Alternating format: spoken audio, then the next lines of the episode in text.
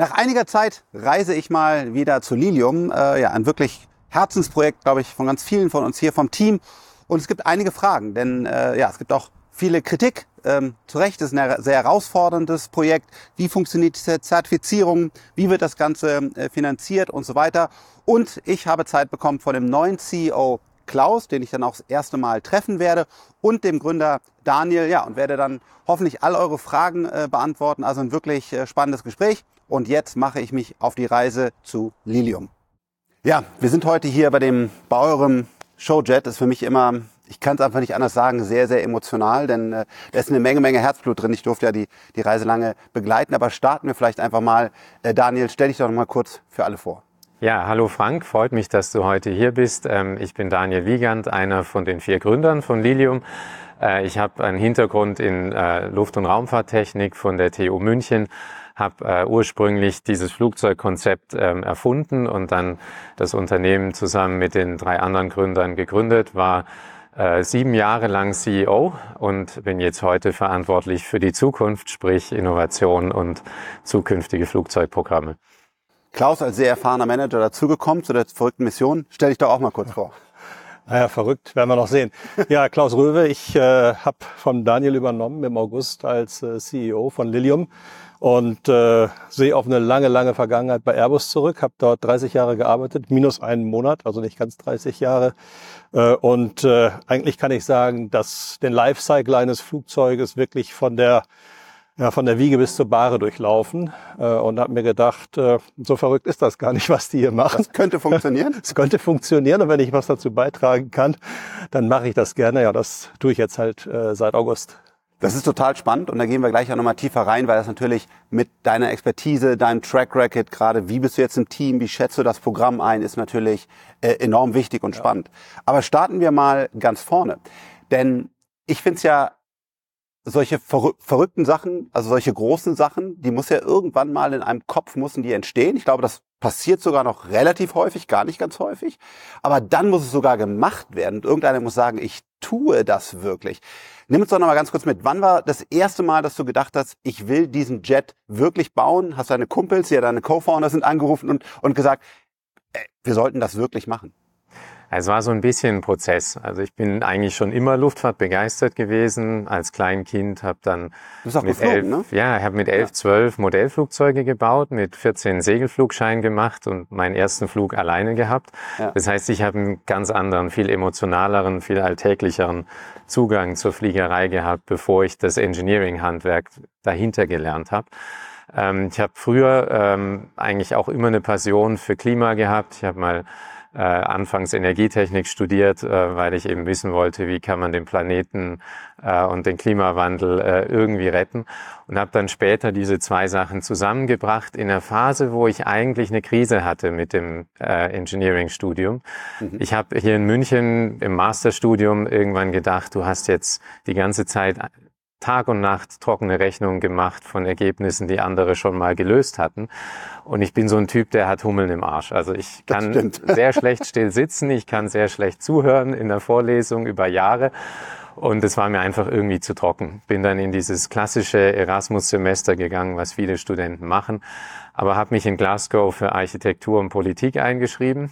Äh, wusste, ich gar, wusste ich gar nicht. Wollte ich ja, auch noch nicht. ich oh Gott. vielleicht immer verschwiegen. Ja. Ja. Ist, genau. einfach, ist vielleicht besser, äh, einfach, dass ich nicht weiß. Weil ich was anderes sehen wollte. Ich wollte mal sehen, äh, wer bin ich, was ist meine Perspektive, was ist meine Mission, weil mir eben diese Perspektive, du kannst jetzt hier rausgehen und dann bei BMW oder Siemens dich 20 Jahre hocharbeiten, die hat mich nicht so arg motiviert. Mhm.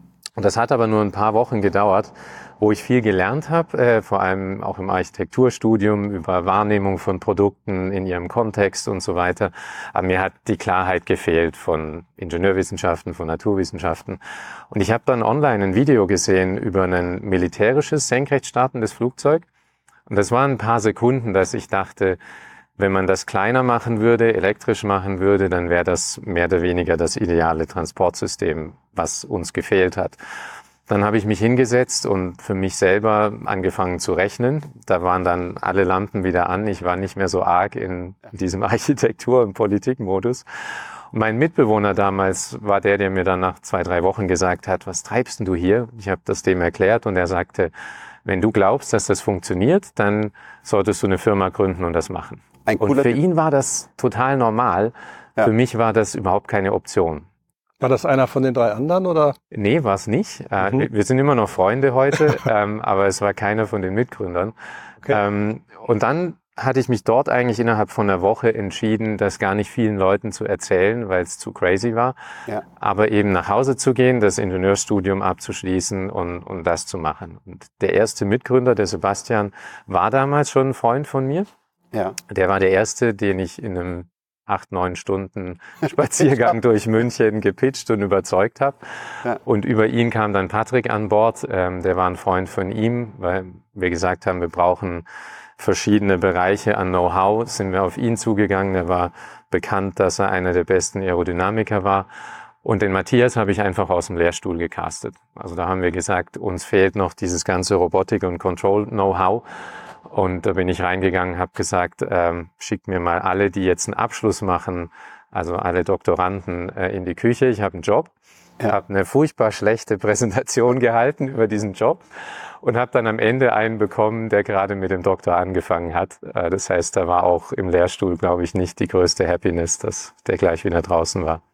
Alle noch an Bord? Alle vier noch an Bord.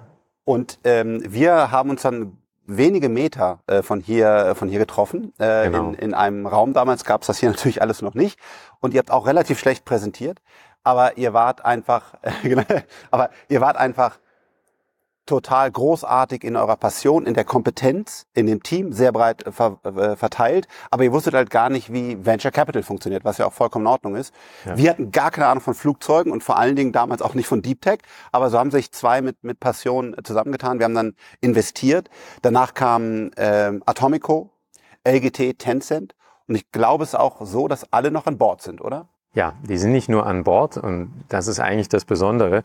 Du warst ja damals mit beteiligt, diese Kontakte herzustellen, zum Beispiel zu Atomico. Und diese erste Gruppe von Investoren, Liechtenstein Bank, Atomico und Tencent, die haben uns in allen Investmentrunden begleitet. Das heißt, gerade die Insider, die am meisten Know-how hatten in das Projekt, ähm, haben so stark dran geglaubt und waren so überzeugt, dass sie immer wieder äh, neu investiert haben. Und die Liechtenstein Bank hat jetzt zum Beispiel im November die letzte Finanzierungsrunde äh, immer noch geführt. Ein sehr, sehr starkes Zeichen, äh, finde ich. Und auch wir haben auch von Freigeistpartnern her unsere Anteile behalten, sind also bis heute auch investiert, weil wir einfach an das Projekt glauben. Du bist ein, darf ich sagen, Industrieveteran. Also ich, glaub, ja, ich glaube, also wenn man, ich weiß, ich hoffe, es ist der richtige Begriff. Also äh, du hast, wie du gerade verlangt, vielleicht kannst du doch mal zwei, drei Sätze sagen, was wirklich eindrucksvoll, was du ja in der, wenn ich so nenne, der alten, etablierten Industrie, was du da gemacht hast. Das ist ja schon sehr eindrucksvoll. Also erst habe ich beeindruckt, dass ich heute was gelernt habe. Schon zwei Dinge. Erstens, dass der Daniel ein verkappter Politologe ist. Und zweitens, dass schlechte Präsentationen ein Erfolgsgeheimnis sind. Genau. Äh, ja, was äh, habe ich gemacht? Äh, ich sagte, ich war 30 Jahre bei Airbus äh, mhm. unterwegs und äh, äh, bin eigentlich auch kein, kein, kein naturally born Aerospace-Mensch, weil ich gar kein so ein großes Herz für Flugzeuge habe. Ich bin eigentlich ein, ein Autoverrückter und ich habe auch Fahrzeugbau studiert. Ja, ja äh, und bin aus persönlichen Gründen irgendwo mal in der Luftfahrt gestrandet bei Airbus äh, und wollte eigentlich immer den Absprung finden äh, in die Automobilindustrie. Und den habe ich äh, dann aber irgendwie verpasst äh, und äh, es war einfach zu spät. Äh, habe aber sehr interessante Aufgaben gehabt bei Airbus äh, und ich glaube, sonst hätte ich den vielleicht auch nicht verpasst, den Absprung. Was habe ich gemacht? Äh, von den 30 Jahren war ich eigentlich 27 Jahre operationell unterwegs. Also ich habe mal drei Jahre so eine Schleife in, in Stabsfunktionen gedreht, was auch sicherlich mal, äh, ich sag mal, bewusstseinserweiternd war. Äh, aber ich habe eigentlich, wie ich vorhin schon sagte, so den ganzen Lifecycle gesehen.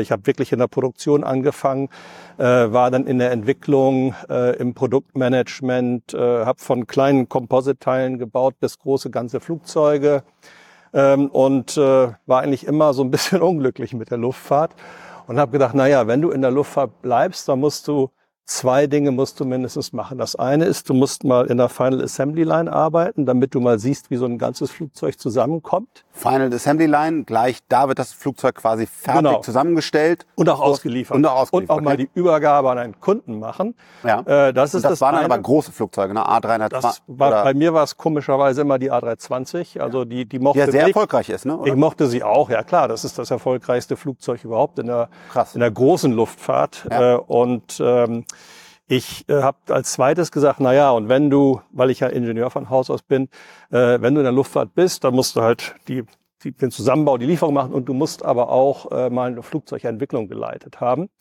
Äh, und da bin ich dann auch irgendwie so reingeraten, als die 320 Neo-Familie aufgesetzt wurde und habe dann halt äh, von wirklich vom ersten Spatenstiche gibt's ja nicht Flugzeugbau, aber ich sag, von den ersten Ideen am Computer äh, bis zur Zulassung habe ich äh, das 320-Programm Neo geleitet. Äh, und äh, unter welchem Vorstand damals? Äh, das war Tom Enders, war, äh, der ja heute unser Chairman ist äh, im Supervisory Board. Ja. Äh, wo ich nie dran gedacht hatte, als äh, als verhinderter Automotive-Mensch, äh, dass man auch noch mal, äh, ich sag mal, das ganze Thema Produktionshochlauf äh, leiten müsste. Das war eigentlich nie mein Wunsch. Das musste ich aber bei der A320 auch machen. Äh, von, von null Flieger im Monat bis hoch zu 60. Und dann lernt man mal, wie painful das sein kann, weil man halt eine riesengroße Supply Chain, viele, viele Lieferanten hat. Jeder hat seine eigenen Probleme. und is easy, production is hard. Das Flugzeug ist halt nur fertig, wenn das letzte Teil äh, eingebaut ja. worden ist. Äh, und das lernt man dann auch. Und, und was ich eigentlich auch nicht vorhatte zu lernen, war, wenn ein neues Produkt in den Markt kommt, äh, das ist nicht wie im Automobilbereich. Die machen eine Pilotserie von 500 Autos, dann werden die ganzen Fehler rausgekehrt und der Kunde der das 501. Auto dann kriegt, der kriegt schon was ganz Gutes. Äh, in der Luftfahrt ist halt, weil sowas nicht geht, äh, schon so, dass man ähm, wir sagen mal mit Teething, also so Zahnungsthemen, Issues, leben muss und ähm, da mal durchzugehen und zu sagen, ich, ich liefere dem Kunden ein Produkt, was noch nicht perfekt ist, äh, was aber in den Händen des Kunden schon einen perfekten Dienst leisten muss. Weil so ein Flugzeug, so eine 320, die fliegt bis zu 14 Stunden am Tag. Äh, und die fliegt auch 360 Tage im Jahr, 14 Stunden am Tag. Äh, und die macht das bei minus 30 Grad oder bei plus 50 Grad. Das und muss sie halt können. Teuer, wenn sie ausfällt. Und äh, das hatte ich mir nie vorgestellt. Und auch da musste ich halt äh, dann durch. Naja, und als ich dann, ich habe eigentlich nie so richtig auf, auf eVTOLs geguckt, immer so ein bisschen beobachtet. Ähm, aber irgendwann habe ich dann gedacht, Mensch, du hast jetzt alles gesehen bei Airbus. Äh, jetzt kannst du hier noch ein paar Jahre versuchen, noch irgendwas anderes zu machen, aber das hat mich nicht so richtig äh, fiebern lassen. Ähm, und ich habe immer gedacht, eigentlich wäre es doch toll, die Erfahrung, die man hat, jetzt auch weitergeben zu können. Und äh, da bot sich dann äh, der Lilium Jet als geeignetes Objekt an, weil er halt durch die Entwicklung gehen muss. Äh, er wird dann halt auch äh, zertifiziert werden müssen. Äh, wir werden auch einen Produktionshochlauf machen müssen und zwar einen sehr sportlichen, weil das eigentlich nach Luftfahrt äh, begriffenen Massenprodukt wird. Also wir, wir reden ja über mehr als 1000 Flugzeuge im Jahr. Was viel ist für eine Flugzeugindustrie. Ne? Wir müssen auch äh, dafür sorgen, äh, dass die Kunden vom ersten Tag an mit dem Produkt zufrieden sind. Äh, und äh, da ist halt viel zu tun, wo ich glaube, dass ich was beitragen kann. Was ist für mich eine Herausforderung, was wiederzugeben, auf der anderen Seite aber auch was zu lernen, nämlich äh, in einem Startup zu arbeiten, mhm. dem Geld hinterher zu rennen. Also das musste ich früher nicht, da ja, gab es immer genug von. Und die, die 320 hat ja das Geld in die Kasse gespült bei Airbus, zumindest zu allergrößten Teilen. Ähm, aber auch, ich sag mal, äh, und ich glaube, da habe ich zum Beispiel jetzt auch schon eine, eine Note hier, eine Duftnote hinterlassen, ähm, ein, ein, ein Produkt zu designen, und wir sind ja noch im Design jetzt, äh, was, was gut operierbar ist, äh, was auch für den Kunden Value generiert. Äh, das kann es nämlich nur, wenn es äh, Operating Cost hat, also Betriebskosten hat, die so gering sind, dass die Leute, die dann einsteigen und den Ticket, das Ticket bezahlen, um damit zu fliegen, immer noch für die Airline einen Gewinn überlassen. Ja. Äh, und das sind so Aspekte, wo ich, glaube ich, sehr, sehr, sehr viel bringen kann und auch zu sagen, ähm, wie bereite ich das Ökosystem vor? Und das Ökosystem sind natürlich in erster Linie die fliegenden Kunden. Das ist aber auch alles, was um den Airport herum ist. Das ist das ganze Maintenance-System, was man aufbauen muss. Ja. Man muss ein Trainingssystem aufbauen, weil wir müssen Piloten, Piloten. trainieren, wir müssen die, die Mechaniker trainieren und so weiter und so fort. Also da ist sehr, sehr viel drumherum. Wenn man dieses wunderschöne Flugzeug sieht, dann denkt man da eigentlich gar nicht dran im ersten Augenblick. Ich glaube, Daniel damals bei der Gründung, also ich zumindest nicht, als investiert habe, wie komplex das alles ist. Ja. Auch nicht, ja. Das ist halt ja, diese Erfahrung, die Klaus jetzt beschrieben hat, das war auch genau das, was wir gesucht haben, als wir dich damals äh, vor ja, über einem Jahr, glaube ich, ähm, angesprochen haben, weil wir eben gesehen haben, okay, das eine ist Physik, das eine ist Technologie, aber wir brauchen noch mehr Erfahrung im Team, äh, von Leuten, die wirklich mal durch den ganzen Lebenszyklus von so einem Programm durchgegangen sind und nicht nur wissen, dass es diese Themen gibt, die du sie gerade beschrieben hast. Das wussten natürlich viele. Aber die Frage ist, wie triffst du da deine Entscheidungen? Wie findest du deinen Weg dadurch? Und das ist unglaublich wertvoll, ähm, was Klaus da mitbringt und mitgebracht hat schon äh, in den letzten Monaten. Die, die Lilium-Erfolgsgeschichte, die ja gerade auch noch auf dem, äh, auf dem Weg ist, ähm, ist es schon für mich krass zu erleben, was da für alles notwendig war. Dass, dass du die Idee hattest, dann mussten wir vielleicht eine Anschubsfinanzierung, musste der nächste finanzieren, ihr musstet als Team wachsen, wie ihr gewachsen seid, unglaublich. Trotzdem hast du nachher erkannt, es braucht noch einen noch erfahrenen, ähm, der jetzt das Steuer, also den CEO übernimmt, damit diese ganzen Themen rangehen. Du konzentrierst wieder auf die Technologie, auf das nächste Ding. Und du musst auch den Mut haben, wozu ich, übrigens, wir treffen uns heute auch das erste Mal, weil nach dem IPO bin ich aus dem Board rausgegangen.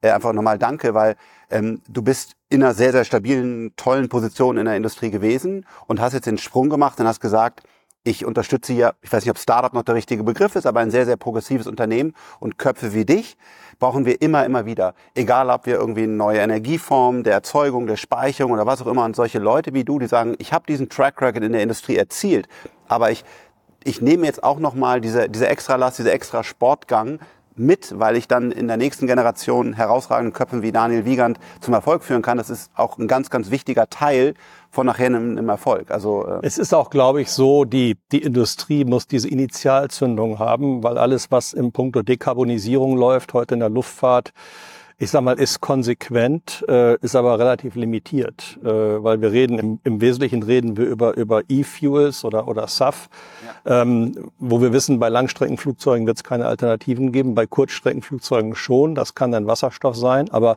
bis das irgendwann mal kommt, äh, das ist ja noch ewig lange hin, aber wir können in drei Jahren, äh, können wir komplett elektrifiziert fliegen. Da kommen wir natürlich gleich noch drauf. Und, und wir können, ich will nur mal sagen, ja, ja. warum, warum bin ich hier? Nicht nur, weil ich jetzt Altruist bin und meine Erfahrung abladen will, weiß Gott nicht, sondern auch um, um daran teilzuhaben an, an, an einer Technologie, die relativ schnell verfügbar ist und die auch hocheffizient ist, weil batterieelektrisches Fliegen ist ja in puncto Energieausnutzung mit Abstand die effizienteste Art zu fliegen.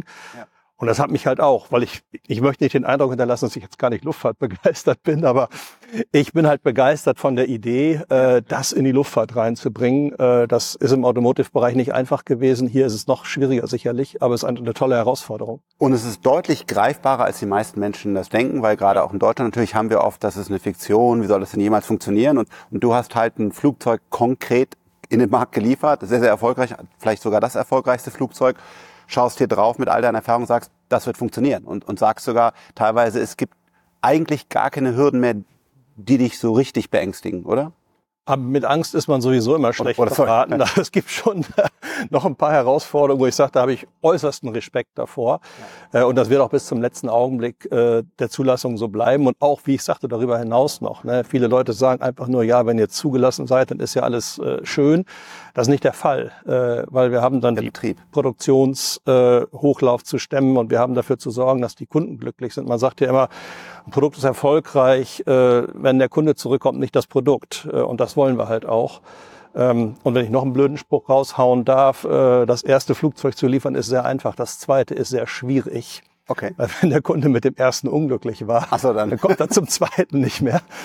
Und äh, nein, also ähm, Angst habe ich da nicht vor. Ich habe auch keine schlaflosen Nächte, aber ich sehe schon, dass das eine gigantische Herausforderung ist. Muss aber auch so sein, weil sonst könnte es ja auch jeder ja. machen. Ne? Ja. Also.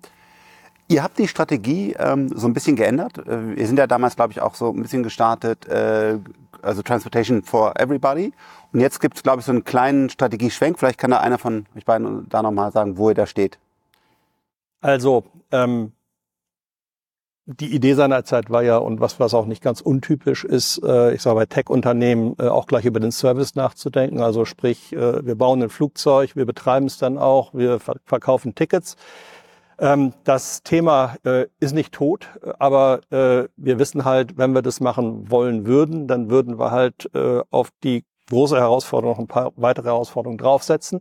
Das eine ist, wir müssten halt auch einen Airline-Betrieb aufbauen und das ist sehr anspruchsvoll. Und ähm, das zweite ist natürlich auch, die Flugzeuge müssten vorfinanziert werden. Da gäbe es sicherlich Leasing, Leasinglösungen und so weiter, aber äh, es wäre auch eine finanzielle Herausforderung. Deswegen haben wir jetzt erstmal gesagt, Schuster, bleib bei deinen Leisten, äh, konzentriere dich auf das sogenannte OEM-Geschäft, also Liefern von Flugzeugen in den Markt. Äh, und ich weiß nicht, ob du auch ansprichst auf die, ich sag mal, die, wir wollen die Massen fliegen lassen, das war ja eure Vision. Jetzt sind wir so ein bisschen in die Ecke geraten, äh, dass wir äh, Nice Toys for Rich Boys machen, äh, aber äh, das ist überhaupt Girls die, und Girls auch natürlich. Ähm, und äh, das ist aber gar nicht so, weil äh, wir und unsere Vision oder eure Vision ist sicherlich äh, nach wie vor, äh, wir wollen halt die Luftfahrt elektrifizieren und man muss mit einem kleineren Produkt anfangen und wir wollen natürlich im nächsten Step auch scalen in ein größeres Produkt. Also wie Model S sehr, sehr teuer, aber schon mal gestartet. Dann Model 3, um dann immer weiter diesen Service quasi eines eVTOLs immer weiter skalierbar, finanzierbar zu machen. Übrigens in jedem, in jedem Airbus sitzen auch reiche und weniger reiche Leute drin. Ja. Die Reichen sitzen meistens vorne, die weniger Reichen sitzen vielleicht weiter hinten. Äh, aber unser Businessmodell, äh, ich sag mal, wir sind, wir sind akzeptabel für die reichen Leute, weil äh, viele Kunden sagen uns, äh, unsere Klientel würde mit den anderen eVTOLs nicht fliegen, weil wir halt höhere Sicherheitsstandards anlegen anlegen, auch getrieben durch die EASA. Äh, das heißt, äh, wir sind im Rennen drin, die anderen sind es vielleicht nicht. Und äh, was für uns gut ist halt, dass in diesem Markt auch höhere Preise bezahlt werden, höhere Up, Upfront-Zahlungen geleistet werden, was jetzt für unsere Finanzierung auch wichtig ist. Da kommen wir sicherlich später auch nochmal zu. Habe ich irgendwas vergessen? Nee, du hast, glaube ich, nichts vergessen. Ähm, ich glaube, der Hauptpunkt ist, was sich wirklich geändert hat, ist, dass wir weg sind vom Service. Ja. Und was dieser Launch im Premium-Bereich, was den angeht, das ist ein Launch und das ist extrem attraktiv fürs Unternehmen, weil die Margen besser sind, weil die Utilization erstmal niedriger ist am Anfang, was es teilweise einfacher macht, das Produkt auch erstmal in den Markt zu bringen. Aber hier hat sich das Ziel eigentlich gar nie verändert fürs Unternehmen. Wie Klaus sagte, wir wollen dort starten, aber wir wollen die Kosten reduzieren. Wir wollen dann größere Stückzahlen produzieren, mit diesem Flugzeug dann in den Shuttle-Betrieb gehen, aber dann auch größt die gleiche Technologie äh, in größeren Versionen äh, anwenden, die dann entsprechend niedrigere Preise wieder erzielen. Das heißt, das Ziel, diesen Vorteil des elektrischen Antriebsstrangs, dass er in Betriebskosten günstiger ist, vor allem bei kleinen Flugzeugen äh, als klassische Gasturbinen mit 10.000, 20.000 Bauteilen, ähm, diesen Vorteil, den wollen wir nach wie vor äh, in, in eine breite äh, Gesellschaft bringen. Also unser erstes Produkt äh, dient ja verschiedenen Zwecken. Zum einen, äh, wie Daniel sagt, die Technologien einfach reif zu machen. Äh, man würde das nicht mit einem Hundertsitzer machen. Äh, das ist ja schon das größte eVTOL überhaupt, muss man ja auch wissen. Das heißt, in der ganzen Industrie, es gibt ja sehr viele andere Anbieter, genau. vor allem auch in den USA, ja. ist Lilium quasi am meisten Kabinenplatz. Ja, die, ja. Die, die höchste Payload und auch im Range, sagen wir, geben wir uns vielleicht nichts mit einigen wenigen. Äh, am aber leisesten. Äh, am leisesten, was auch hinzukommt, äh, ist, dass wir mit diesem Produkt natürlich auch eine Firma aufbauen müssen, wo ihr ja mit angefangen habt. Wir haben gerade unseren achten Geburtstag gefeiert im Februar. Äh, und äh, du brauchst eine Firma mit einer Design- und einer Produktionszulassung, äh, um überhaupt jedwedes Produkt äh, entwickeln und produzieren zu können. Und das üben wir natürlich auch mit ihm hier. Äh, und der letzte Punkt ist, ähm, das nächste Produkt, ein größeres, wird natürlich noch kapitalintensiver sein. Und wir wollen natürlich auch die, die Profite nutzen, um dann auch teilweise zumindest eigenfinanziert die nächste Produktgeneration anzustoßen. Daniel, als sozusagen Erfinder äh, dahinter, vielleicht kannst du auch noch mal ein bisschen darauf eingehen, was eigentlich die besonderen Eigenschaften äh, von dem Jet sind.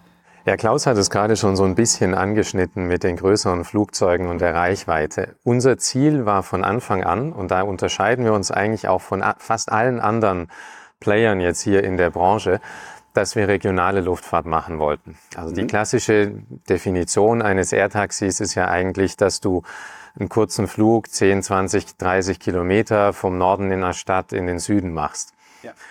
Und das haben, da sehen wir uns eigentlich überhaupt nicht, aus verschiedenen Gründen. Erstens, wenn du dir jetzt vorstellst, du machst diesen Flug in Berlin oder München, dann sparst du dir kaum Zeit, weil du brauchst vielleicht 40 Minuten vom Norden in München in den Süden. Ja. Und wenn du das jetzt mit einem eVTOL, mit einem elektrischen Senkrechtstarter machst, dann brauchst du fünf Minuten zum Taxi, dann fährst du fünf Minuten im Taxi, dann brauchst du fünf Minuten in Flieger, dann fliegt er fünf Minuten nur und das gleiche nochmal rückwärts im Taxi und dann hast du drei verschiedene Verkehrsmittel, eine unglaublich stressige Reise und hast vielleicht fünf Minuten gespart. Mhm. Ganz anders sieht das aber aus, wenn du jetzt regional fliegst. Wenn du also Strecken wie München-Zürich zum Beispiel fliegst oder München-Regensburg oder ähm, Berlin Berlin-Dresden, ähm, Berlin-Münster und so weiter. Da gibt's unendlich viele Strecken, wo du oft mehrere Stunden an Zeitersparnis hast. Und da wollten wir immer hin. Und das impliziert dann aber, dass du einen Flieger brauchst, der möglichst effizient im Reiseflug ist, weil du viel weitere Strecken baust. Während für das klassische Air-Taxi brauchst du einen Flieger, der eher bei Start und Landung sehr effizient ist, weil du eben sehr kurze Strecken fliegst. Das heißt, alle Entscheidungen, die wir in diesem Flieger von Anfang an getroffen haben, mit der ersten technologischen Entscheidung, kommt eben daher, dass wir den regionalen Markt anvisiert haben. Also deshalb ist das effizient Jet. quasi lange, lange. Genau. Reisen. Deshalb ist das ein Jet. Äh, ja. Deswegen hat er integrierte Triebwerke in den Flügeln. Ja. Ähm, der braucht, der ist technologisch anspruchsvoller, der braucht mehr Leistung bei Start und Landung, mhm. ist aber auf diesen regionalen Flügen eben effizienter und erreicht mehr Reichweite. In der Luft ist es wirklich effizient, ne? Also sehr effizient. Also der ist fast so effizient im Reiseflug wie ein A320, was für so ein Flugzeug in der Größe und vor allem äh, ja als Senkrechtstarter ist das ein enormer Sprung. Also es, um der Größenordnung zu nennen, ungefähr dreimal effizienter als ein Helikopter im Vorwärtsflug. Was ich auch liebe daran, ist die Einfachheit als alter Produktionsmann. ähm, weil wenn man sich mal anschaut, was sich an dem Flugzeug äh, bewegen kann, äh, das sind natürlich die 30 Triebwerke, die er hat, äh, und die kann man auch noch äh, hoch und runter drehen, ja. aber das ist alles. Wenn man sich alle anderen eVTOL-Konzepte anschaut, dann hat man noch bewegliche Steuerflächen an den Flügeln und, und, und. Äh, und dieses Produkt ist natürlich ideal, um hohe Robustness zu haben äh, und um auch geringe Wartungskosten zu erzeugen. Das beste Teil ist kein Teil. Das beste Teil ist kein Teil, genau. Und wenn dann ein, ein recht einfaches Teil. Ja. Äh, und das ist halt bei dem Design gegeben. Äh, und äh, das haben alle anderen Produkte nicht. Und das, glaube ich, wird sich noch rausstellen nachher im Betrieb. Verfügbarkeit und, und Zuverlässigkeit, Betriebskosten, das wird alles herausragend sein bei dem Produkt. Jetzt habt ihr den Jet ja auch schon vorgestellt und man kann, glaube ich, auch sogar schon vorbestellen, also im, im B2B-Bereich. Vielleicht könnt ihr da mal kurz sagen, wo, wo steht da das Unternehmen? Magst du übernehmen, ja? Ja, wir haben äh, 600, also Vorverträge für 640 äh, Flugzeuge gemacht. Ähm, und äh, unsere Kundschaft, äh, und ich sag mal, Einige sagen, ja, ist das jetzt viel, ist das wenig? Ich sage mir, das ist völlig egal, ist auf alle Fälle erstmal genug, weil das würde für die ersten drei Jahre schon mal ausreichen, für die, die Lieferung der ersten drei Jahre. Also ja. wir sind jetzt überhaupt nicht äh, irgendwie besorgt, dass wir nicht genug Vorverträge haben. Äh, was viel wichtiger ist, ist die, die Qualität äh, des Orderbooks. Und ähm, wir haben halt sehr renommierte Kunden drin, wo wir sicher sind, dass die auch ein reales Interesse an dem Produkt haben äh, und dass die auch Einsatzfälle haben für das Produkt, so wie es designt ist. Und da sind natürlich ich sage mal, einige sogenannte High Net Worth Individuals, also sehr, sehr reiche Leute, die das Flugzeug für sich persönlich kaufen. Äh, wir haben aber auch äh, Airline-Type äh, of Kunden, wie zum Beispiel NetJets, die ein sehr, sehr großer Operator sind. Die haben 150 Flugzeuge reserviert. Und das ist zum Beispiel einer der Kunden, der sagt, also NetJets fliegt Leute, die als, als, als Service das nutzen oder die aber auch stellenweise mit mehreren Leuten ein Flugzeug besitzen, was dann NetJets für sie operiert. Und wenn sie fliegen wollen, kriegen sie es halt dann, äh, den Dienst zur Verfügung gestellt. Und die haben uns zum Beispiel gesagt, äh, unsere Kundschaft wird nur dieses Flugzeug kaufen, weil die Sicherheitsanforderungen halt, äh, die sind sehr sicherheitssensitiv, diese Menschen, äh, ja. und nur unser Flugzeug erfüllt das. Wir haben aber auch, wenn wir sagen... Sparen an Zeiten. Das heißt, die kommen dann mit ihrer Gulfstream oder was immer sie fliegen zum Flughafen, wollen aber eigentlich ja zu dem Meeting, was dann nochmal vielleicht ja, ein oder weit weg ist. sie wohnen in New Jersey und müssen nach Manhattan. Nach Manhattan oder, ja, oder sie wollen äh, auf die Hamptons fliegen am Wochenende. Also alles Probleme, die ich nicht habe. Okay. aber die, die aber auch gelöst werden müssen. Die, erst, die erste Generation dann finanzieren und danach dann halt in Massenmarkt ja. wirklich mehr Leuten das Flugzeug zu Wobei das ist auch noch wichtig. Also unser Markt, äh, unser Marktforecast sagt aus, dass wir glauben, 85 80 bis 90 Prozent der Flugzeuge der Lilium Jets, die geliefert werden, gehen in den Massenmarkt, werden mhm. also in der sogenannten Shuttle-Version fliegen. Und 10 bis 15 Prozent, das wird dann dieser High Net Worth ja. Individual-Markt sein. Shuttle heißt, die fliegen einfach immer die gleiche Strecke Commuter, und dann ver genau. verbindest du Städte. Ja, Punkt-to-Punkt-Verbindung von zwei Städten zum Beispiel. Äh, und wir haben halt auch äh, in unserem Orderbook äh, Airlines drin wie Azul oder auch Saudia, das also mehr so, ich sag mal, die klassischen ja, Luftfahrtunternehmen sind, die dann sicherlich mehr in diesen Shuttle-Bereich gehen werden. Wir haben auch eine sehr gute, ich sag mal, globale Verteilung. Ähm, mhm. Der Markt wird zukünftig zu circa 40 Prozent in den USA sein, 20 Prozent Europa und der Rest China, APAC, Middle East. Ähm, und wir sind halt in allen Märkten, China sind wir dran, ähm, sind wir gut vertreten. Und das ist auch sehr wichtig, äh, dass man rechtzeitig, ich sag mal, so einen Markt erobert und, und präsent ist im Markt. Und wir haben halt überall gute Leithauskunden. Äh, als wir damals noch vor dem IPO ähm, auch natürlich uns überlegt haben, wie kann das Geschäftsmodell aussehen, war für mich immer sehr eindrucksvoll, auch wie hoch die Kosten sind, wenn ich zum Beispiel eine Bahnstrecke baue oder was ich für Möglichkeiten habe, eine Autobahn. Ja, das ist äh, erstens eine Menge CO2, aber es sind Jahrzehnte, es sind Multimilliarden äh, Investitionen. Das heißt, auf einmal kann man hier äh, Städte verbinden, Punkte verbinden, die ansonsten über Jahrzehnte und ganz, ganz große Investitionen haben. Und das, das war für mich nochmal, das hatte ich so gar nicht direkt immer gesehen, wie hoch der Wert dann ist, den so ein Liliumjet eigentlich liefern kann. Absolut. Also der, der Transportwert ist wahnsinnig hoch und das ist auch eigentlich der Kern, weshalb wir so sehr an diese regionale elektrische Luftfahrt glauben. Wie du schon gesagt hast, die Trassen sind wahnsinnig teuer.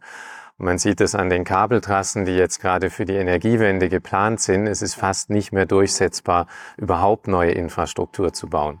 Das heißt, wenn wir noch die Hochgeschwindigkeitstransporte verbessern wollen in Deutschland, dann ist es wesentlich einfacher, wenn wir das in der Luft machen. Aber das geht halt nicht mit den klassischen Verbrennungstriebwerken, weil die extrem ineffizient und CO2-intensiv sind, äh, gerade eben auf diesen kurzen Strecken. Lärm. Genau. Und Lärm kommt oben drauf, Betriebskosten kommen oben drauf. Und wir haben mal ausgerechnet vor ein paar Jahren, wenn wir eine bestimmte Transportleistung zwischen zwei Städten mit einem Elektroflugzeug machen, dann brauchen wir nur ein Prozent der Infrastrukturinvestments, um die gleiche Transportleistung zu schaffen, wie wenn wir jetzt eine klassische Bahntrasse bauen würden. Und es ist ein Gamechanger, wenn man sich sieht, wenn ICE-Bahnhof entsteht und was darum alles entsteht. Das heißt, wenn du Teile anbindest und die auf einmal effizient äh, und kostengünstig bereisbar sind, das ist halt echt für die Region halt ein Riesenunterschied. Es gibt auch, auch Gegenden, wo es gar nicht geht. Also wo es nicht nur unverhältnismäßig teuer wäre oder wo man es aus Grund von Zulassung gar nicht erreichen könnte. Äh, wenn man sich zum Beispiel mal die, die, die Greater Bay von Hongkong anschaut ja. äh, und sagt von Hongkong, ähm, dann könnte ich nach Guangzhou, ich könnte nach Shenzhen fliegen, ich kann nach Macau fliegen und innerhalb der Reichweite unseres Flugzeuges kann ich 100 Millionen Menschen verbinden und dazwischen ist Wasser. Also das heißt, so viele Brücken kann ich ja gar nicht bauen über die Bay, das geht gar nicht. Außerdem wollen ja auch noch Schiffe reinfahren. Äh, und, und da viele Leute fragen, ja, was kannst du denn mit 175, 200, 300 Kilometer Reichweite erreichen? Man kann unglaublich viel schon abdecken damit. Und da hätte ich gar keine richtige Alternative zu in dem Augenblick. Also Demand wird das Flugzeug gebraucht, wenn ihr es denn bauen könnt, glaube ich, haben jetzt gerade so eine Checkbox ja. dran gemacht, ist auch, glaube ich, sehr, sehr klar. Das heißt, äh, der, der, die Nachfrage, weil es sicherer, leiser und so weiter gibt, man sieht ja heute werden Helikopter zum Beispiel auch verkauft, die dann, es gibt ganz viele Stellen, wie wir gerade besprochen haben, warum der Demand da ist. Ähm, jetzt aber so ein bisschen die Frage, kann das Lilium schaffen? Also wie, wie, wie kann der Jet gebaut werden? Was sind die Wege? Und, und ein ganz wichtiges Thema dabei ist immer die Batterie. Ich glaube, auch Dan hat schon in ganz frühen Anfangstagen immer gesagt, äh, die Batteries make or break. Also es war immer sehr, für mich gefühlt, sehr stark in, in, in sehr präsentes sehr Thema, präsent in deinem, deinem äh, Kopf. Ja. Wo stehen wir da heute? Ja, also wie du sagtest, ähm, früher war das so, dass wir gesagt haben, wir glauben, dass wir diese Batterien bekommen. Unter der Annahme entwickeln wir diesen Jet, aber die waren noch nicht da. Ja. Heute, und das ist jetzt eigentlich relativ frisch so erst, dass wir sagen können, wir haben jetzt diese Batterien für die erste Generation von den Fliegern. Sprich, wir haben jetzt äh, relativ äh, kürzlich erst ähm, bekannt gegeben, Ergebnisse von externen Tests von diesen Zellen, wo in einem externen Labor in den USA nachgewiesen wurde, dass die Zellen eben nicht nur die Energie liefern und die Leistung haben, um den Flieger wieder landen zu lassen, sondern dass sie auch die Lebensdauer haben, um ökonomisch sinnvoll zu sein. Weil eine der großen Sorgen, äh, die wir und andere äh, draußen im Markt hatten, war, es gibt viele neue Hochleistungschemien, Aber oft ist es so, dass sie diese hohe Leistung für 50 Zyklen schaffen und dann eben nicht mehr nutzbar sind. Und das Besondere an den Batterien, die wir jetzt zusammen mit Iron Blocks und Custom Cells aus Tübingen äh, entwickelt haben, ist, dass sie über 800 volle Zyklen schaffen äh, und immer noch einsetzbar sind. Und das ist im Prinzip ein bisschen besser als das, ich weiß, du bist ein begeisterter E-Autofahrer, äh, als das, was du heute in den meisten E-Autos vorfindest. Und eben in Kombination mit einem Produktionsprozess, der im Prinzip bis auf einen Schritt dem von normalen Lithium-Ionen-Zellen gleicht und in Kombination mit ungefähr 25 Prozent mehr Energie, als du sie heute im E-Auto bekommst. Das heißt, die Chemie ist bewiesen. Ihr habt quasi davon ein paar Zellen produziert, habt die extern rausgeschickt und gesagt, pass auf, bitte kommt der die Powerbedarf raus, kommen, kommen die Zyklen raus und so weiter. Aber jetzt ist ja die Frage auch immer der Produktion. Genau. Darauf wollte ich gerade raus. Jetzt ist eine Frage, jetzt hast du ein paar lebensgroße Zellen aus dem Labor, die können das, was du willst, aber wie industrialisierst du die jetzt? Ja. Und hier haben wir einen Partner aus Deutschland, äh, die heißen Custom Cells, sind aus Tübingen. Und die haben gemeinsam mit uns über die letzten zwei Jahre viele Millionen investiert, um eine Produktionslinie für diese Batteriezellen zu bauen. Das, und die liefern jetzt wöchentlich Zellen an uns, äh, lebensgroße Zellen. Und das Besondere an dieser Linie wiederum ist nicht nur, dass die einfach jetzt Sorry, lebensgroß heißt also, wie sie final sein werden oder? Tatsächlichen, äh, die tatsächliche Zellgröße von diesen Pouchzellen, äh, mhm. wie sie dann auch in den Flieger reingeht. Und das Besondere daran ist aber nicht nur, dass diese Zellen jetzt einfach produziert werden, sondern diese Linie ist darauf ausgelegt, ähm, einen nachverfolgbaren Luftfahrtstandard im Qualitätsmanagement zu erfüllen. Dort werden über 2000 Parameter getrackt für jede einzelne Zelle, Schichtdicken und tausende andere Parameter. Und die gehen mit der Zelle äh, in unser Qualitätsmanagementsystem. Und das erlaubt uns dann die Nachverfolgbarkeit, die wir eben für die Sicherheit von einem Luftfahrtprodukt brauchen. Das ist was völlig anderes als bei einem Auto. Soweit ich informiert bin, bei einem Auto hast du halt eben nicht die Zertifizierungsstandards. Bei einem Flugzeug ist ein Problem, wenn ich, äh, wenn in der Luft man, man merkt, dass es nicht gut funktioniert, denn das äh, ist dann relativ tödlich oftmals. Das heißt, alles, was ihr hier baut, muss wirklich von jeder Schraube und jedem Teil komplett nachvollziehbar sein. Das kennst du von Airbus. Aber das heißt, das ist aber noch eine völlig andere, ja, andere Zertifizierungshöhe. Die gibt es heute bei den Batterien, die ich jetzt von einem Kettle oder sowas kaufe, einfach nicht, weil die, weil die das nicht haben. Das heißt, ihr habt zusammen mit einem Partner die Chemie entwickelt, wie kann das funktionieren, aber auch gleichzeitig die Produktion so gebaut, als dass sie quasi zertifizierungsfähig für, für die Behörden ist. Genau, das ist die Vorgehensweise. Ja. Was ja eine Menge, Menge Arbeit ist und was, genau. Okay. Und das ist, glaube ich, sogar der größere Schritt als die eigentliche Chemie. Krass. Okay. Das heißt, bei der Batterie sagst du, fühlst du dich sicher, dass die funktioniert und dass ihr auch jetzt, weil ihr jetzt ja schon Testlieferung oder erste Lieferung bekommt und auch ihr habt ja eine sehr enge Partnerschaft, dass wenn das, wenn der Rest so weit ist und man die ersten 10, 20, weiß gar nicht, wie viel der erste Batch ist, Flugzeuge bauen will, dass wir dann sagt, die Batterien werden ziemlich sicher da sein. Ja worauf unser Fokus eigentlich ist, und da kann Klaus noch mehr dazu sagen aus seiner Erfahrung als ich, ist momentan eigentlich die Zulassung von dieser Batterie. Weil hier geht sowohl der Regulator als auch wir als Unternehmen eigentlich einen neuen Weg, ist eine neue Technologie. Mhm. Man hat jetzt entsprechend Standards etabliert, man hat Anforderungen etabliert. Aber da ist noch viel Arbeit zu machen, sowohl auf Seiten der Industrie als auch auf Seiten der Behörde, ähm, gemeinsam äh, durch diesen Weg zu gehen, um dann am Ende ein vollständig sicheres Produkt zu haben. Das, das ist sowieso, ich glaube, auch die Automobilindustrie entwickelt sich mehr und mehr in die Richtung. Äh, klar, die Sicherheitsanforderungen sind nicht so, weil wenn ein Elektroauto ein Batterieproblem hat, dann stellt man es halt ab äh, und geht weg. Wir müssen immer noch landen sicher mit dem Flugzeug. Aber was das Thema Dokumentation, Prozessverfolgung angeht, tut sich auch in der Automobilindustrie noch sehr viel. Ähm, Wichtig ist, dass man darauf hinweist, äh, die Batterie ist nichts Statisches. Also die, die Batterie ersetzt ja in einem klassischen Flugzeug den Jet A1 Kraftstoff ja. und der hat sich die letzten 50 Jahre nicht so doll weiterentwickelt. Da kommen jetzt ein bisschen Saftbeimischungen bei und das ist keine große Herausforderung.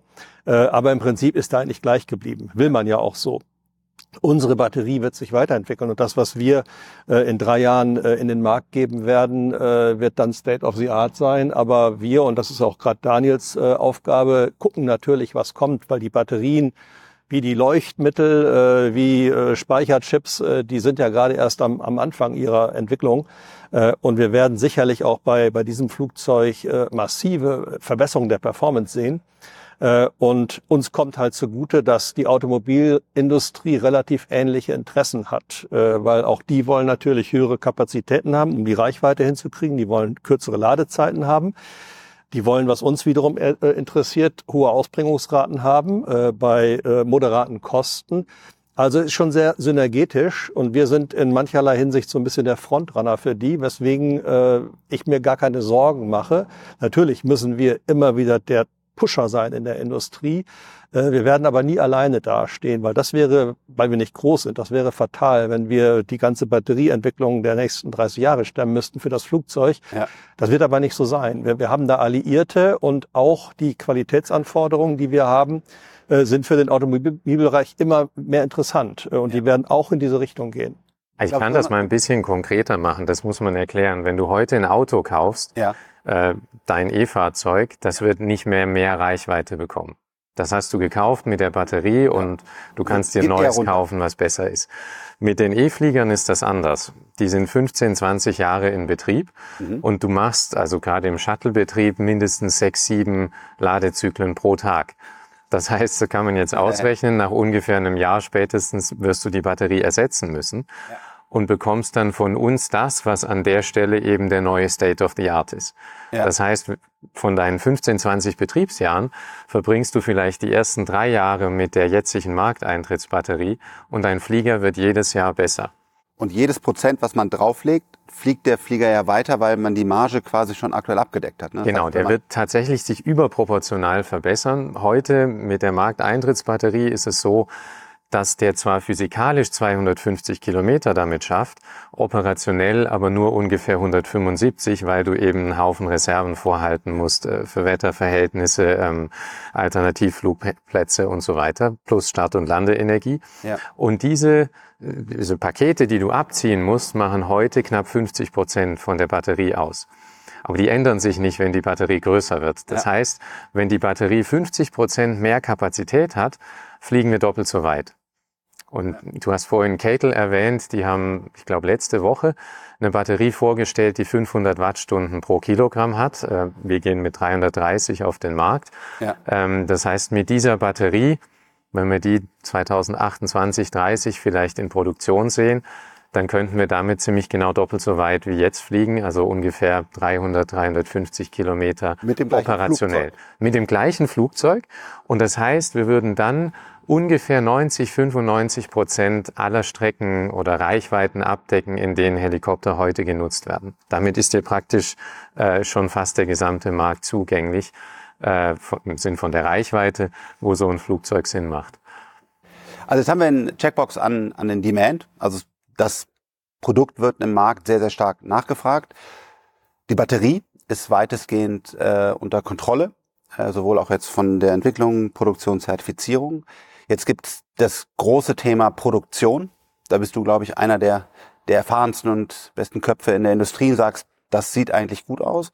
Und über die Zertifizierung haben wir auch gesprochen. Das ist also nicht, wie man vielleicht denken mag, am Ende des Tages wirft man das Flugzeug rüber und es knallt mit Ja oder Nein, sondern es ist ein langer Prozess. Es ist mehr eine Partnerschaft und da habt ihr auch ein gutes Gefühl, dass die Sachen da ähm, on track sind.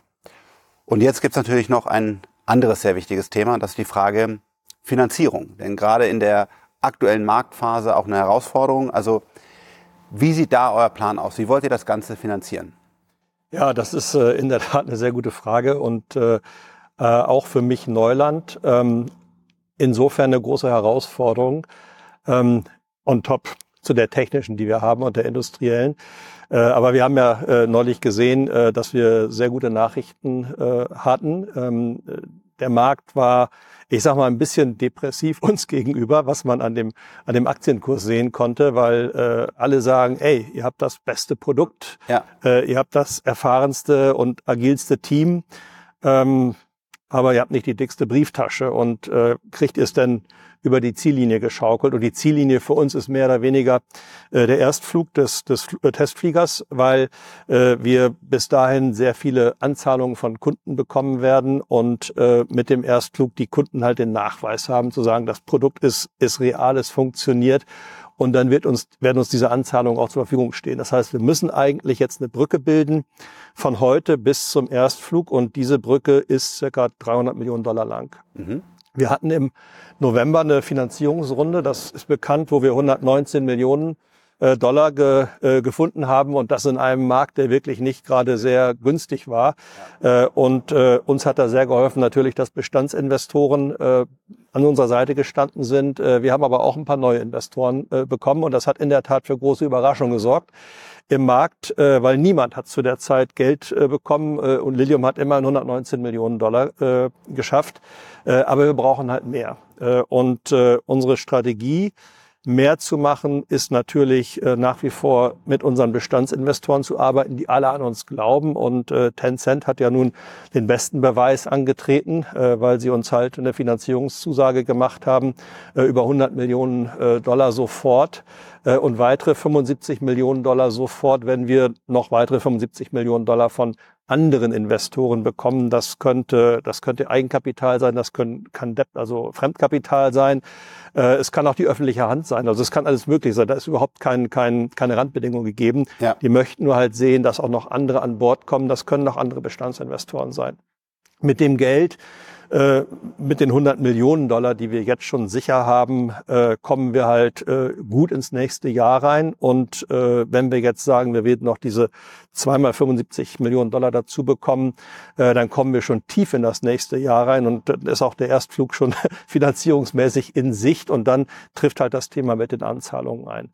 Also wir haben auch noch weitere Instrumente, ähm, Bestandsinvestoren, äh, neue Investoren, äh, gibt es in der Tat sehr viele. Wir haben auch viele Anfragen, die sagen, Mensch, wenn ich euch jetzt 30 Millionen Dollar gebe, dann kann ich die verlieren, weil dann braucht ihr noch 270 Millionen andere Dollar. Ja. Wir haben jetzt plötzlich das, was ich dann irgendwann mutmaßlich bis zu 250 Millionen Dollar. Das heißt, die sind jetzt alle äh, ja sehr couragiert. Deswegen ja. kann man, kannst du dir wahrscheinlich vorstellen, dass wir gute Diskussionen haben. Wir haben auch äh, sehr gute Diskussionen äh, mit strategischen Investoren. Was ist ein strategischer Investor? Ähm, ich sage mal, auch eine Firma wie Tencent hat natürlich ein strategisches Interesse. Die, die wollen was für die, für die Luftfahrt tun. Ein strategischer Investor in, in unserem Sprachgebrauch ist jemand, von dem wir nicht nur Geld haben wollen, sondern mit dem wir auch zusammenarbeiten wollen. Das könnte sein hinsichtlich der Produktion. Batterieproduktion wäre sicherlich eins, aber auch äh, Zusammenbau des Flugzeuges. Äh, das kann der Aftermarket sein, das kann der Service sein. Äh, also wir sind da in der Tat in der Diskussion äh, mit potenziellen Partnern, mit denen wir aktiv zusammenarbeiten wollen, die aber auch natürlich dann äh, Geld äh, in, in Lilium investieren möchten. Gibt es irgendeine Chance an, an öffentlichen Geldern, wenn man sagt, Bayern, Bund, EIB, diese ganzen Instrumente? Ja, gibt es, war nicht so populär bisher. Wir haben es versucht, aber viele von diesen Programmen waren einfach nicht für den Zeithorizont ja. äh, von einem Startup gemacht. Du kennst das ja, du bewirbst dich und du brauchst ein Jahr vielleicht, bis du Geld bekommst. Ja. Und in einem Startup bist du dann an einer ganz anderen Stelle. Ja. Aber Klaus kann vielleicht ein bisschen mehr Kontext dazu geben. Wir haben kürzlich ein Programm bekommen, CESA äh, zum Beispiel, mhm. und wir haben eine ganze Reihe eigentlich Aktivitäten gerade äh, am Laufen, um da ein bisschen mit einem langfristigeren Horizont äh, auch Geld einzusammeln. Also es gibt sehr, sehr viele Instrumente und äh, wir arbeiten halt mit dem Land Bayern, äh, muss ich sagen, haben wir sehr, sehr offene Ohren, äh, tollen Support. Wir arbeiten auch äh, mit äh, der Bundesregierung in Berlin, haben dort auch tollen äh, Support und wir arbeiten auch mit der EIB. Ähm, es gibt verschiedenste Instrumente. Äh, ich glaube, elf an der Zahl sind okay. wir gerade äh, am Untersuchen, wo wir uns beworben haben. Und da ist eine ich sag mal, eine, eine hohe Bereitschaft, uns zu helfen, weil sowohl in Bayern als auch in Berlin hat man erkannt, dass das eine Zukunftstechnologie ist. Man hat auch erkannt, dass das Top-Arbeitsplätze sind. Also wir haben jetzt schon 1000 äh, und das sind höchst qualifizierte Arbeitsplätze geschaffen. Die ganze Industrie hat ja auch noch, äh, ähnlich wie in der Autoindustrie, hast du sogar nicht nur dann das Lilium gehabt, sondern auch die ganzen Zulieferer, Batterieproduzenten und so weiter. Man, man, man, man redet üblicherweise von dem, ist immer das Primär, die, die Primär-Employment-Faktor äh, 4 bis Faktor 10 ist das, was ein Hochtechnologieunternehmen wie, wie wir noch als, als äh, Zweitemployment äh, generiert. Top-Ingenieure? Ja. die dann wiederum auch das Mindset haben, was anderes zu bauen. Ähnlich wie die Mondlandung in US das ganze Silicon Valley gebaut haben. Wenn du jetzt ein Lilium endlich mal in Deutschland baust, als Hightech Führerschaftsunternehmen, die ganzen Köpfe, die du umprogrammierst und sagst, das ist möglich, jetzt baue ich einen Energiespeicher, jetzt baue ich Satelliten. Also das ist so wichtig, dieser Impuls. Ja klar. Und es ist auch so, dass wir, es ist ja nicht mehr so, dass heutzutage die Leute auf der Straße stehen und nach Arbeit suchen, sondern ja. es ist genau andersrum.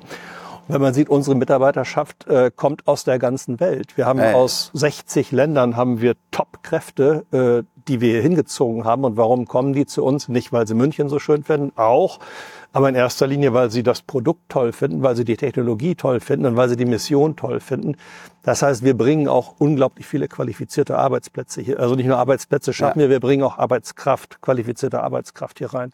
Super. Also all das ist für die für die Bundesregierung, auch für die bayerische Staatsregierung ähm, und äh, hoffe ich auch in, in Brüssel, äh, ist ein hoher Motivator, uns zu helfen. Das heißt, ihr habt jetzt erstmal Zeit gewonnen. Ihr habt werdet weiter Gas geben, also wirklich sagen, wir wollen eben nicht das Programm verzögern, sondern wir sagen, ihr wollt wirklich schnell an den Markt.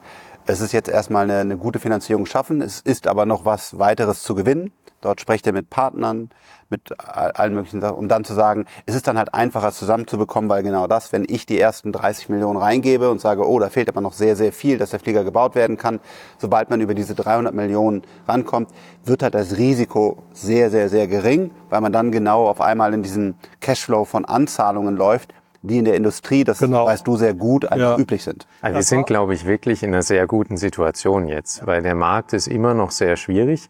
Ja. Es ist immer noch schwierig für viele Unternehmen, Geld zu raisen. Wir haben auch auf der amerikanischen Seite und der europäischen Seite viele Fälle in letzter Zeit gesehen, wo das nicht so gut ausgegangen ist.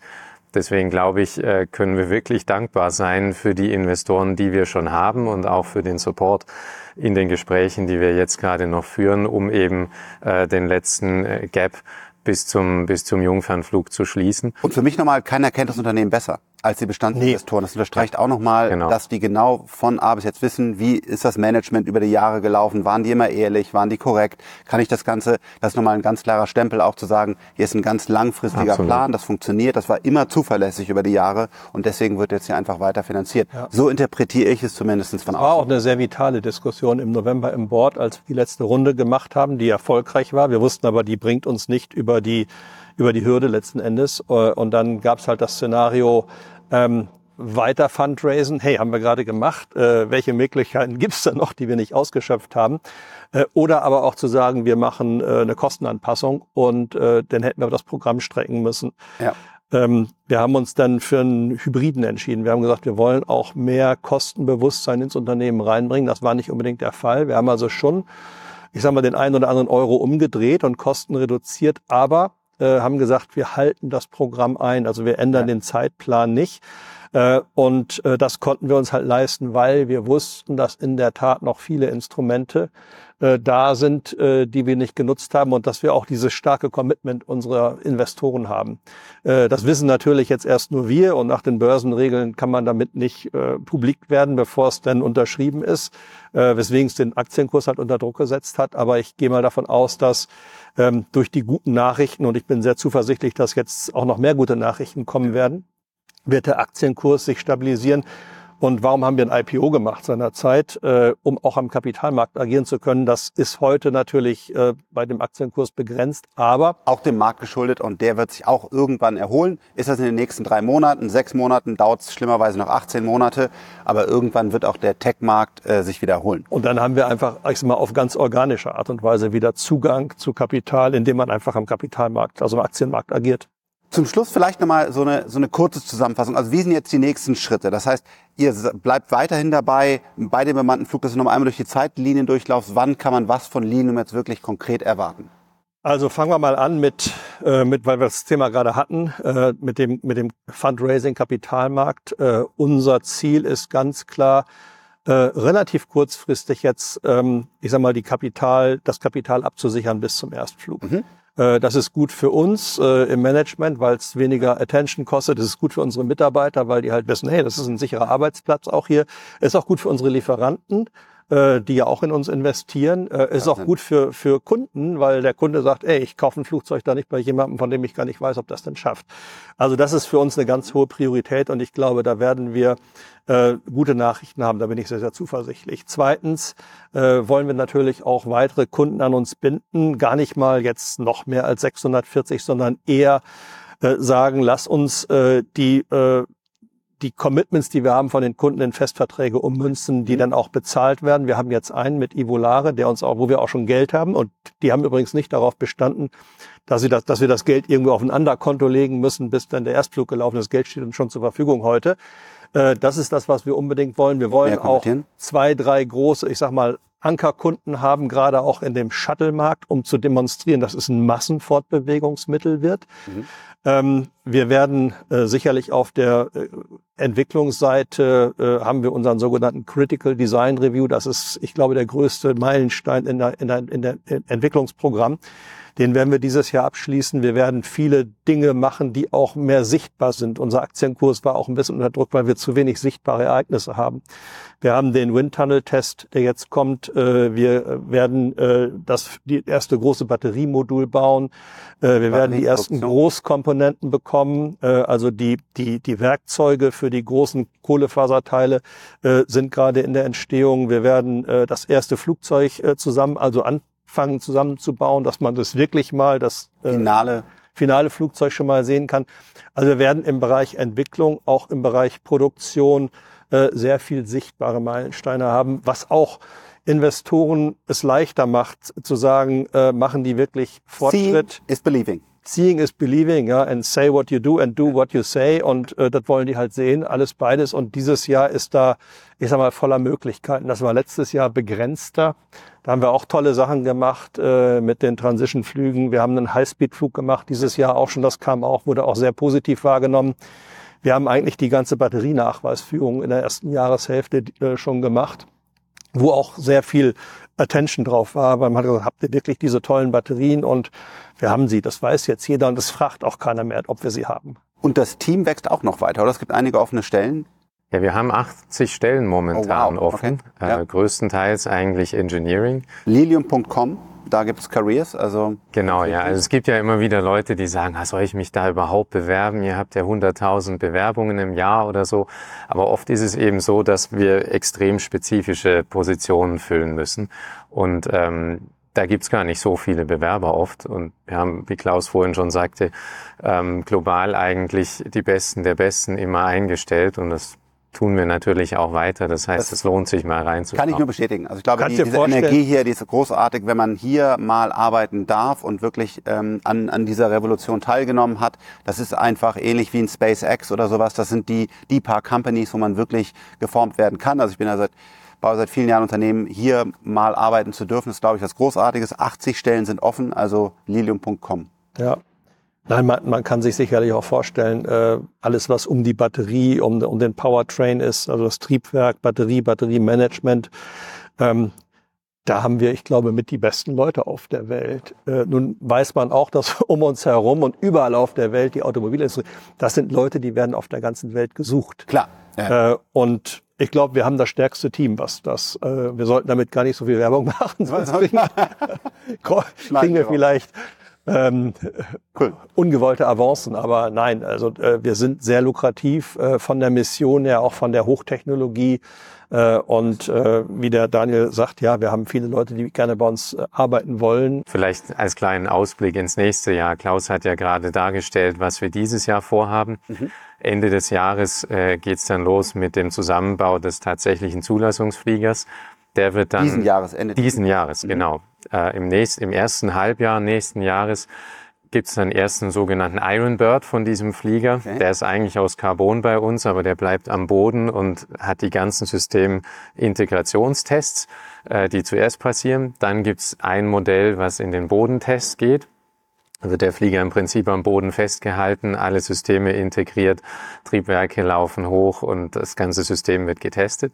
Und dieser selbe Flieger geht dann in der zweiten Jahreshälfte als erster bemannter Flug mit einem Lilium Jet in die Luft. Und das ist gleichzeitig nächsten Jahres schon. Nächsten Jahres. Und das ist gleichzeitig der Beginn des Flugtestprogramms für die Zulassung. Das dauert dann ungefähr eineinhalb Jahre mit insgesamt sechs Fliegern, die in diesem Programm laufen.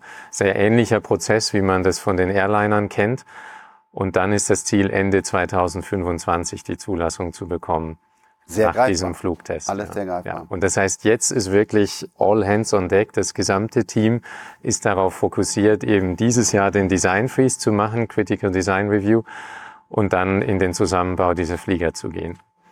Daniel, Klaus, vielen, vielen Dank, dass äh, wir euch hier Jet besuchen durften, dass ihr mal die Insights gegeben habt. Denn ich glaube, äh, Lilium wird nicht von allen richtig verstanden. Das ist eine sehr komplexe Firma. Danke, dass ihr euch so viel Zeit genommen habt, dass wir wirklich in alle Themen, auch die Fragen der Community rein konnten. Also nochmal vielen, vielen Dank. Ja, danke dir Gerne. auch. Danke Hat fürs Spaß gemacht. Ja, Hat Spaß gemacht. auf bald.